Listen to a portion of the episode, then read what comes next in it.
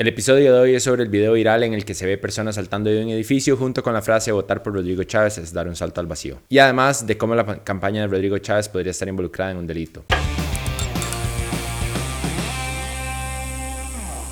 Buenas tardes, esto es Welcome to Chepe, un programa para las personas hartas de las campañas políticas.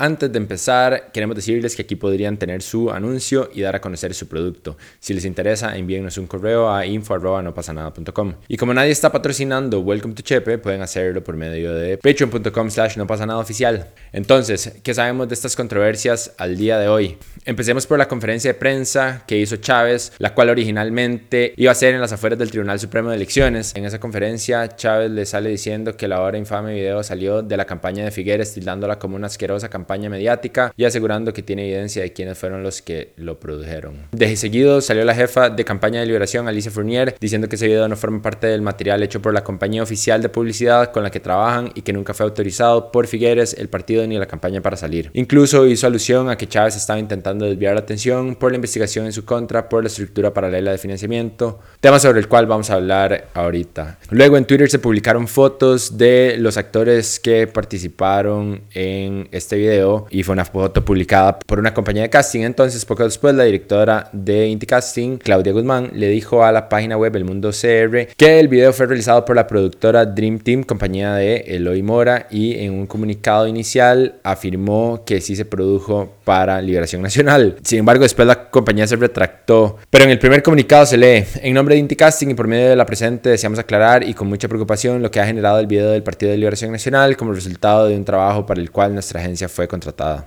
Pero poco después se retractaron, modificaron el post y quitaron el nombre de Liberación Nacional, lo cual nos da más preguntas que respuestas. La última parte de esta saga fue después del estelar debate de Extra TV, que por cierto, candidatos al rato de ahora sí podrían valorar venir a un debate con nosotros. Digo, si eso es lo que los medios profesionales ofrecen, los amateurs de fijo no les vamos a quedar debiendo. Lo primero es que durante el debate Rodrigo Chávez presionó a Figueres que, y aquí cito, no mintiera sobre el origen del video e inclusive se dejó decir que el Tribunal Supremo de Elecciones debería investigar la posibilidad de que lo haya financiado en una estructura paralela. Sobre este tema nosotros quisimos encontrar alguna claridad y le preguntamos directamente al Tribunal Supremo de Elecciones, entonces si el video fue realizado por personas fuera del partido, aunque estos hubieran trabajado con Figueres anteriormente, para que el video fuese considerado financiado por una estructura paralela, tiene que haber coordinación directa por parte del partido con terceros. Si no, esto entraría dentro del marco de su libertad de expresión de cada persona. Pero bueno, después de todo esto, al finalizar el debate de Canal Extra, Figueres admitió como mínimo que sí conocía el video antes de que se volviera viral y dijo que lo rechazó porque consideraba que no cumplía los estándares de su campaña, comparándolo con memes que se pueden enviar en cualquier momento. Y a ver, honestamente, como es de esperarse a estas alturas, Figueres nos deja esperando una respuesta clara y honesta. Esto fue una oportunidad desperdiciada para decir que si bien él no guionizó, produjo, tal vez hasta siquiera financió el video, pero que bueno, es un producto de su campaña y que él como líder de la misma asume la responsabilidad de sus palabras que inspiraron el anuncio y las consecuencias de las mismas. Pudo haber sido una oportunidad en donde lo vemos disculparse hacer algo que Rodrigo Chávez tampoco ha logrado hacer, que es tomar responsabilidad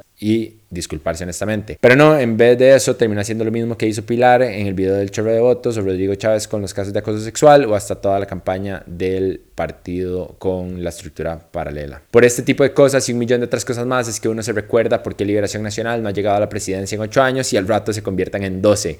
La verdad es que no me sorprendería. En serio, cada vez que pienso que Liberación Nacional no se puede hundir más, ellos solos se hunden más. Que cada etiqueta a pensar que una campaña política pueda ser tan irresponsable y se salga a politizar el suicidio en un contexto de pandemia y en el que los suicidios han aumentado a lo largo no solo de Costa Rica, sino del mundo. Y esto va tanto para la campaña que pudo haber hecho el video y la que lo ha usado de herramienta para atacar, reproduciendo el video cientos de veces más también. Cabe mencionar que el suicidio es la tercera causa de muerte entre adolescentes y jóvenes costarricenses, lo que lo hace un problema de salud pública en el país. Según el estado del suicidio en Costa Rica 2014-2018, en el 2018 en Costa Rica se registraron 390 muertes por suicidio, más de un suicidio por día, cifra que ha ido en aumento como consecuencia de la pandemia por COVID-19. Me la cabeza pensar que algún genio le hizo esta propuesta y que luego varias personas aprobaran ese guion como una gran idea y que luego a pesar de que pasara por posibles rondas de cambios en postproducción, siguieron adelante. Pero bueno, para contexto, esto es la misma casa productora que hizo los anuncios populistas de Carlos Valenciano Kramer. Entonces no es de extrañarse.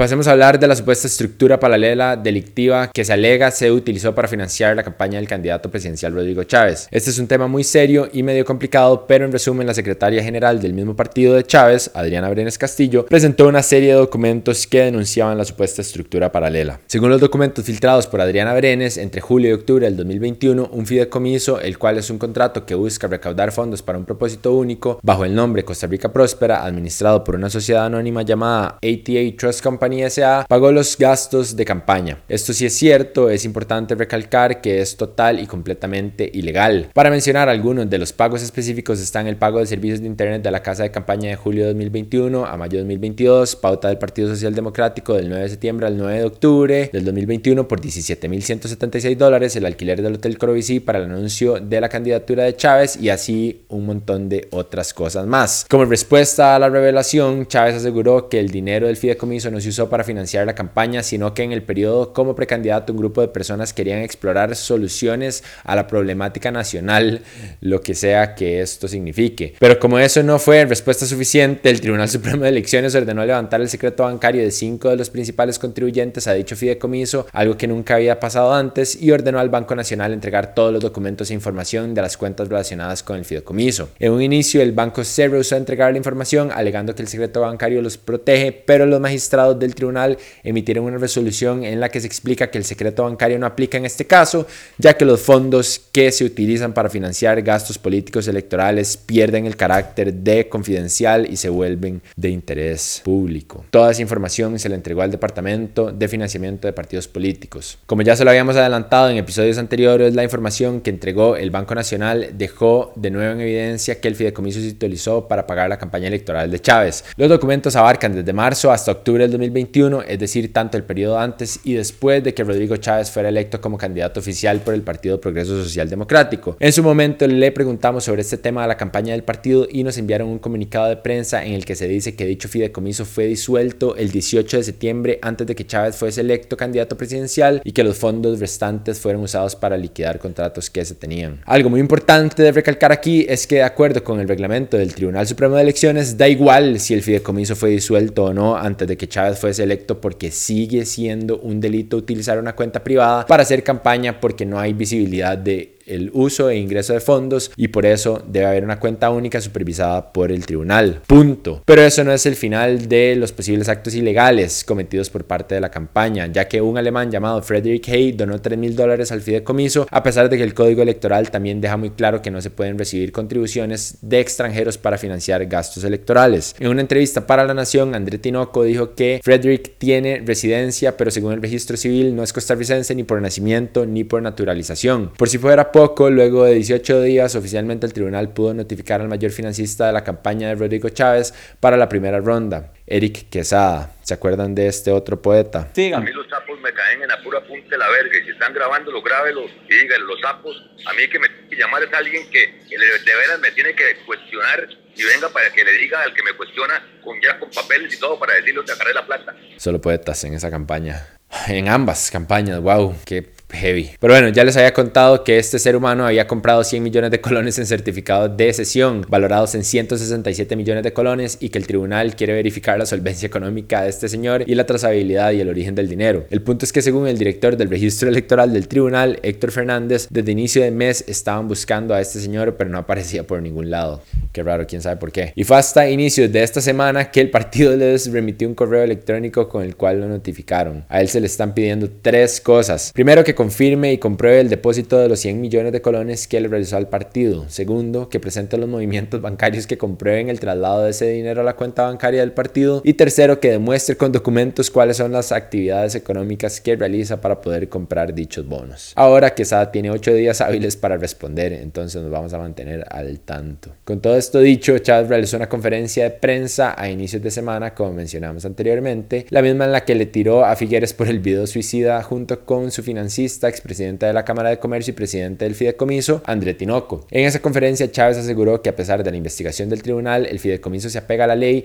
y por el contrario, dijo que todo es resultado de una campaña sucia por parte de José María Figueres. En esa misma conferencia, André Tinoco dijo una vez más que el Fideicomiso fue disuelto el 18 de septiembre y que los pagos que aparecen reflejados en los estados de cuenta son obligaciones que tenían previo al cierre, lo cual ya sabemos que es completa y absolutamente irrelevante. Además, Chávez se refirió a los rumores de un supuesto allanamiento a su casa y a la sede del partido diciendo que sería un golpe a la democracia que el Poder Judicial intervenga en las elecciones. Para mí lo que sería un golpe a la democracia es que un partido político que se jacta de ser uno muy recto haya incurrido en un delito para financiar parte de su campaña política y que las autoridades correspondientes no hagan nada al respecto. Pero bueno, aquí es importante mencionar que el Tribunal Supremo de Elecciones no puede actuar haciendo nada más que una investigación de los hechos. Esto quiere decir, como se trata de un supuesto delito, le corresponde al Ministerio Público utilizar la investigación entregada por el tribunal, ellos deben acusar y actuar. Además es importante mencionar que la ley establece que aunque Chávez fuese encontrado culpable de este delito y fuese penado con hasta seis años de cárcel, igual la elección tomaría lugar e igual Chávez podría ser electo presidente. Pero si en efecto es el caso, entonces resultaría en que se le levantaría la inmunidad presidencial, se realice un juicio y un juicio político y en ese caso quedaría el primer vicepresidente como presidente de la República. Ahora, en caso de que el vicepresidente también se encuentre involucrado, sucede lo mismo y queda el segundo vicepresidente y en caso de que él también esté involucrado, ahí sí saldría el Progreso Social Democrático del poder y sería el presidente del Congreso quien lidera el país, o sea, un desvergue. Pero el desvergue sigue porque Figueres y sus piñas coladas dominicanas ahora también están siendo investigadas. Con esto me refiero al inesperado vuelo que tomó hace unas semanas para atender a una invitación del empresario y gerente general de la fiduciaria de reservas de la República, Andrés Van der Host. En ese momento, él dijo que el vuelo en avión privado fue una donación del exministro de Agricultura, Alberto Esquivel Bolio, y que todos los gastos salieron de su bolsillo. Eso sí, dijo que no sabía cuánto costó el vuelo y que no iba a ser públicos los documentos sobre los gastos del viaje hasta recabarlos todos y reportarlos ante el Tribunal Supremo de Elecciones. Pero ya el tribunal le envió una solicitud a Figueres, al partido y a Esquivel para que les presenten información adicional del viaje.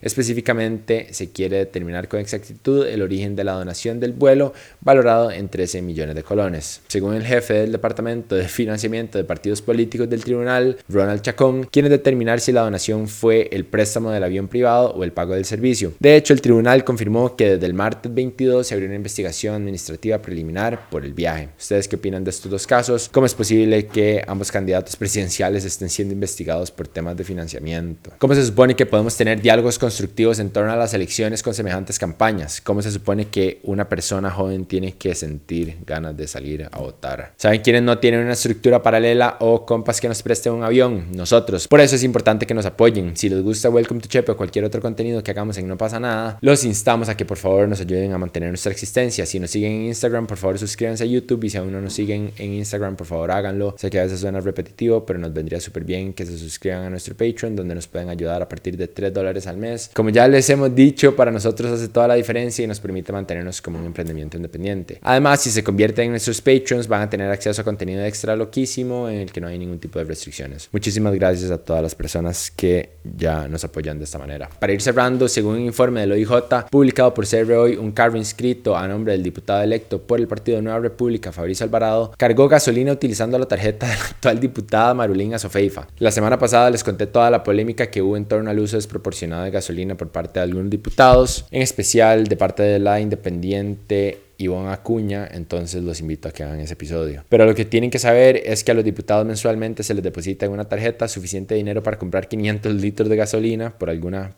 razón que nadie entiende. Y ese dinero es, aparte del salario de los diputados, es acumulativo y es de uso personal. No puede ser utilizado por terceros, ni siquiera por representantes legales, mandatarios o apoderados de la Asamblea. Volviendo al informe, según este, el carro a nombre de Fabricio Alvarado llegó a cargar gasolina a una estación. Lo interesante es que el pago de esa gasolina lo hizo otra persona que viajaba en un vehículo que era propiedad de Yonder Andrei Salas, asesor de Sofeifa y recién electo diputado por Nueva República en la provincia de Limón, quien utilizó la tarjeta de la Asamblea de la diputada Sofeifa. O sea, ni siquiera ha llegado al Congreso y ya está haciendo albergues Como respuesta, la diputada Sofeifa dijo que ella tiene el derecho de usar el combustible como ella quiera. Y primero que nada, ¿qué pasa con los diputados que todos dicen que pueden usar la gasolina como les dé la gana? ¿Qué parte de que no puede ser utilizado por terceros no entienden? Y segundo, Fabricio Alvarado ni siquiera es asesor legislativo. Pero bueno, luego de que hoy publicara el informe, Fabricio salió a decir que es asesor legislativo ad honorem y que por eso tiene que estar yendo a reuniones y a comunidades. Lo más visible de todo es que cuando le pidieron que enseñara el carnet de la asamblea que lo faculta como asesor ad honorem, dijo que nunca lo pidió porque no quería tener acceso directo a la asamblea y que por el contrario su relación como asesor es de sobra conocida. Bienvenidos a Chepe, esa es la asamblea legislativa que nos representa. Por si fuera poco, Cerroy reveló que desde octubre del año pasado se está investigando a 35 diputados por el uso irregular de gasolina. Y si bien la sala tercera ni la fiscalía revelaron quiénes son los diputados, según CR entre ellos se encuentran Karine Niño, Eduardo Cruikshank, Carmen Chan, José María Villalta, Eric Rodríguez Steller, Erwin Macís, Melvin Núñez, Nidia Céspedes, Paola Vega, Roberto Thompson e incluso la presidenta legislativa Silvia Hernández. ¿Ustedes qué opinan de que 35 diputados estén siendo investigados por el mismo tema? ¿Se les debería revocar ese privilegio? Y ahora sí, para terminar, quería hacer una aclaración. En el Welcome to Chepe de la semana pasada abrimos diciendo que Costa Rica es el cuarto país que más MDMA consume en el mundo, basándonos en un comunicado del IAFA. Y así, como muchos de ustedes lo resaltaron, el comunicado era erróneo. En realidad, el consumo del éxtasis en el país sí aumentó entre el 2010 y el 2015, pero no somos el cuarto país que más lo consume. Entonces, les expreso mis disculpas y agradezco a todos los que resaltaron el error. Pero bueno, eso fue todo por hoy. Gracias por ver. Recuerden compartir este video suscribirse en YouTube, seguirnos en Instagram y si aún no lo hacen, que por favor nos apoyen en Patreon. Nos pueden empezar a apoyar con 3 dólares al mes, que eso hace de fijo toda la diferencia para nosotros, para mantenernos independientes. Muchas gracias a las personas que ya lo hacen. Pura vida. Chao.